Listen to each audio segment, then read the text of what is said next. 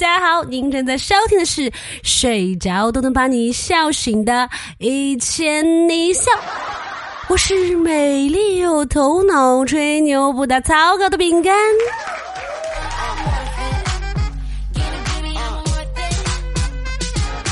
我听说前段时间教师资格面试成绩出来了，很多人觉得教师资格证到手很稳。但是呢，作为四川人的饼干，我身边太多的朋友卡在了普通话上。像我这种呢呢分不清的，然后前鼻韵后鼻韵分不清，都还算比较轻微的。有些朋友的普通话一出口，不用考试就知道成绩了。大家可以来听一下啊。调诶，二十五度也得啊，准备躺床上干手机啊。我的袜子皱皱的，烦死了！你听懂了吗？反正我是没有听懂的。原来传说中的开口跪就是这个意思呀！老师听到第一句话就知道分数应该怎么打了吧？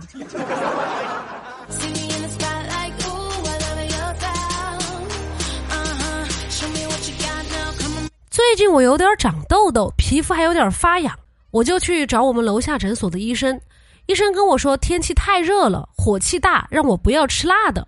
然后我就问他，我说医生，如果我觉得那个东西不辣，那可以吃吗？医生非常的无语。我记得我上次感觉我的耳朵有东西塞住了，不是很舒服，想着是不是有飞虫进去了，也是找的这个医生。他呢拿电筒照了一下，说回去掏掏耳屎就行了。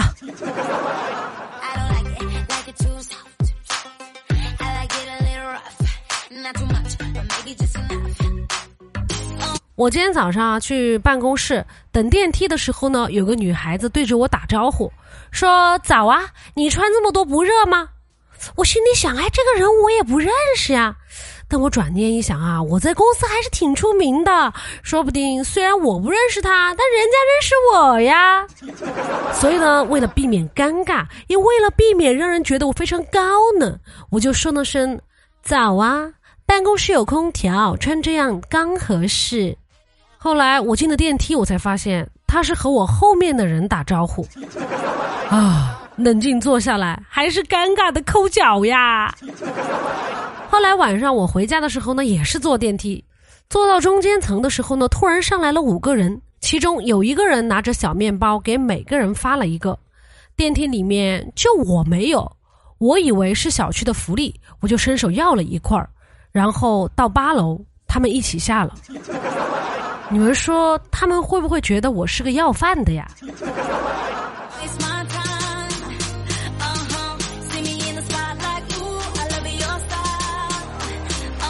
我觉得呀，男生和女生的思维啊，确实很不一样。比如你问一个男生吃不吃饭，男生想的就是两个答案：要么吃，要么不吃。但是如果你问一个女生吃不吃东西，他想的可就多了。吃，那吃什么是出去吃还是家里吃？出去的话是在哪儿吃呢？那既然要出门，我要不要化妆呢？要不要洗头呢？穿什么呢？好像又没有衣服穿的呢。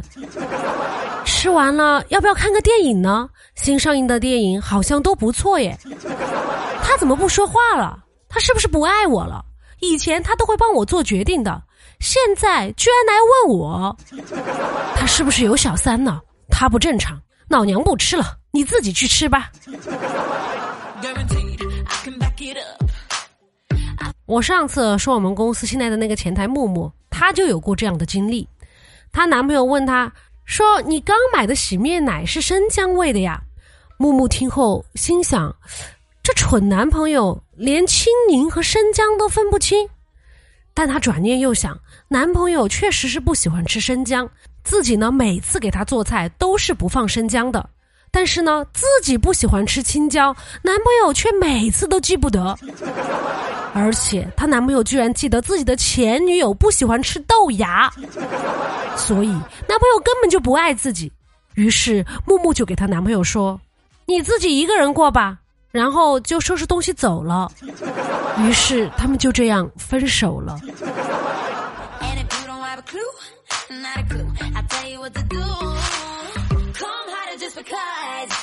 我记得之前跟大家说过，我是个近视眼，经常闹笑话。昨天又发生了一件事。我昨天晚上呢，从办公室出来，没有戴眼镜，我呢就一边走路一边剥橘子。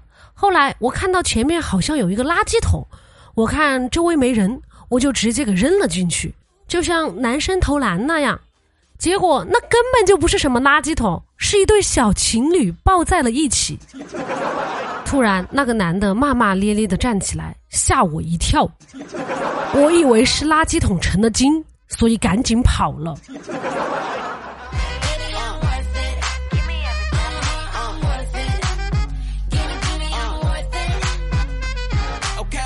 我最近耳朵发炎了，我想是不是我的耳钉有问题？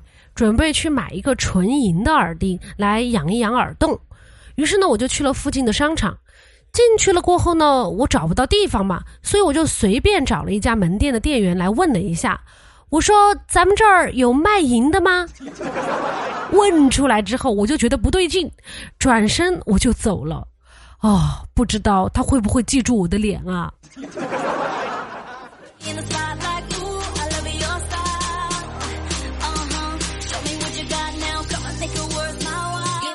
芳姐说，她的女儿小小芳常年 PUA 她和她老公，试图精神控制父母。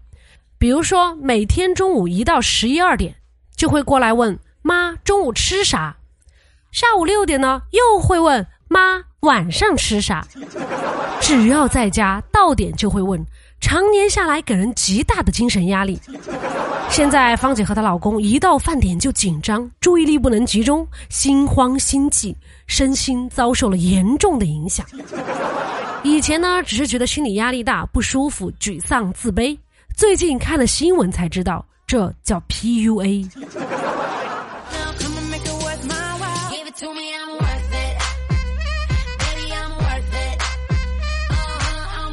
最近是不是大家都要期末考试了呀？我最近啊学到一个词叫极限科研，形容期末考试时的部分大学生妄图在几天甚至一夜之间就想搞懂数学家、科学家、哲学家等人一生的理论。正所谓复习精卫填海，考试开天辟地。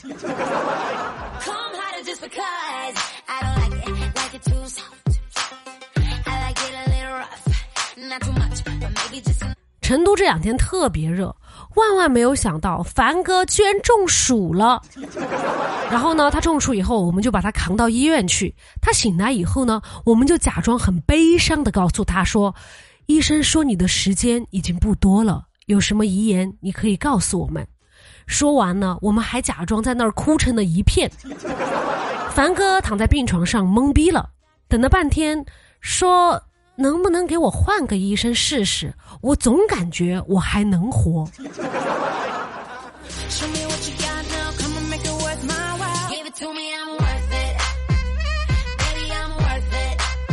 也难怪凡哥会中暑，这个热天真的还挺难过的。我觉得呀，不开空调真的根本没法活下去了。但是呢空调真的很费电耶，所以呢，为了省点电费，我就去商场里面蹭空调。逛了一下午，喝的奶茶花二十八，吃炸鸡花了五十四，买衣服花了五百六，又去超市花了一百七。回到家以后，我发现我没有关空调，啊，这下真的是透心凉了。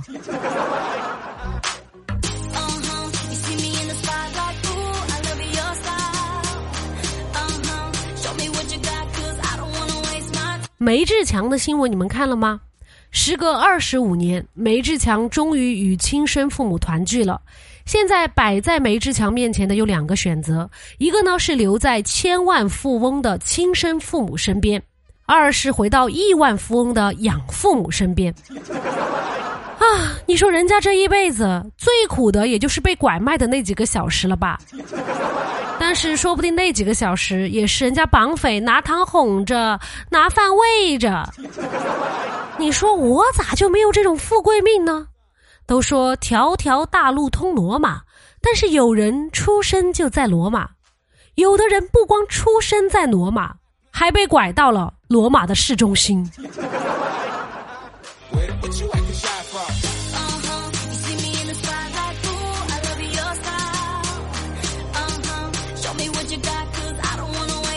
好了，以上就是本期的全部节目内容了。喜欢的朋友呢，欢迎订阅和打赏，也欢迎留言和主播互动哟。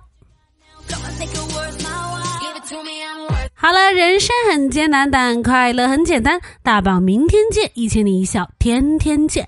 我们下期节目再见啦，拜拜。